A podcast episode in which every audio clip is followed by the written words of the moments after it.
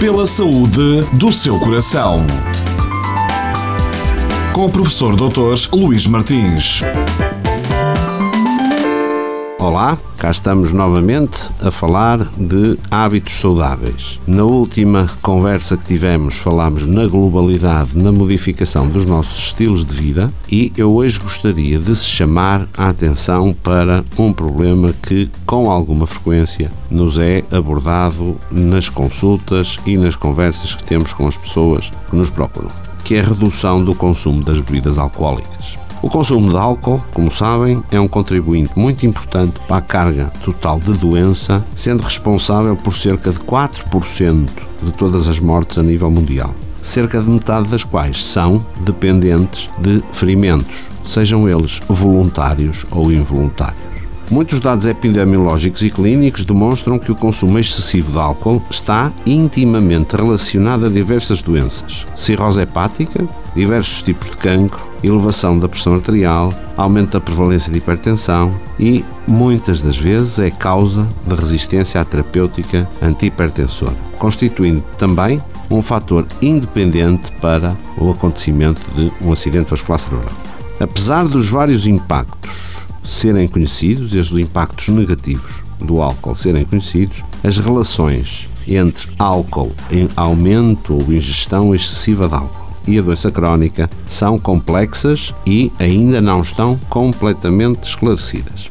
As associações entre ingestão alcoólica e mortalidade são conhecidas, estão bem documentadas na literatura e revelam frequentemente uma curva em U, ou seja, são grandes, diminuem, depois tornam a aumentar.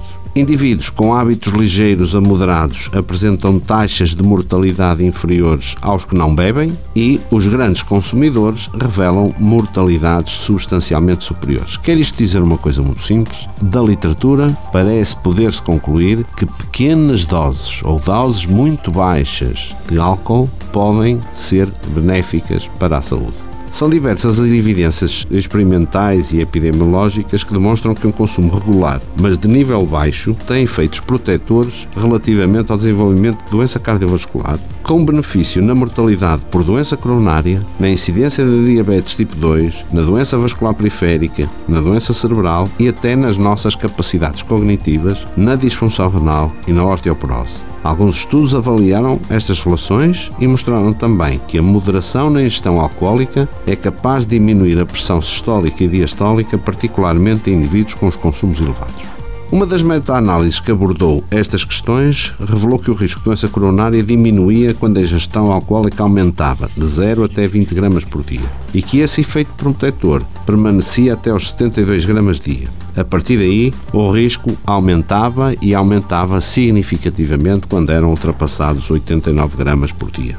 Relativamente ao tipo de bebida alcoólica mais adequada a que se pode concluir da análise da literatura, é de que não há evidências suficientes para afirmar a superioridade de um tipo de bebida sobre o outro. É que são umas questões controversas, são umas questões que as pessoas vão discutindo em conversas de café, em conversas informais, mas evidência segura, sem qualquer margem para dúvida, de que há superioridade de um tipo de bebida sobre o outro, não existe. Aquilo que condiciona essencialmente o efeito do álcool é o volume de álcool e, portanto, quanto álcool é a quantidade e não tanto a sua proveniência.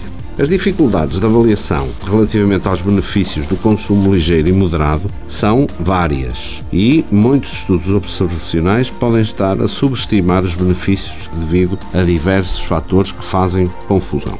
Neste contexto, particularmente importantes são a falta de definição precisa do que é o não bebedor, ou seja, abstémios são pessoas abstémias ou são pessoas que deixaram de beber e que pararam o consumo devido já a questões de saúde. Pode também ser uma deficiente ponderação das possíveis interações entre outro hábito de vida, nomeadamente a questão de que o fumador muitas das vezes também é bebedor e eh, muitas das vezes o bebedor é obeso. Recentemente foi publicado um estudo que analisa vários estudos e que sugere que há, não existe um nível de consumo alcoólico que seja benéfico relativamente à doença coronária. Pelo contrário, revela correlações positivas entre o aumento de consumo e a pressão arterial, a prevalência da hipertensão e a incidência de doença coronária. De notar que o álcool, por si, atenua o efeito de alguns fármacos, para baixarem a pressão arterial e que esse efeito parece ser reversível uma a duas semanas após a suspensão da ingestão alcoólica. Acresce ainda que o efeito protetor a nível cardiovascular só é importante quando o risco de doença cardíaca aumenta. Portanto, alguns conselhos por a questão do álcool.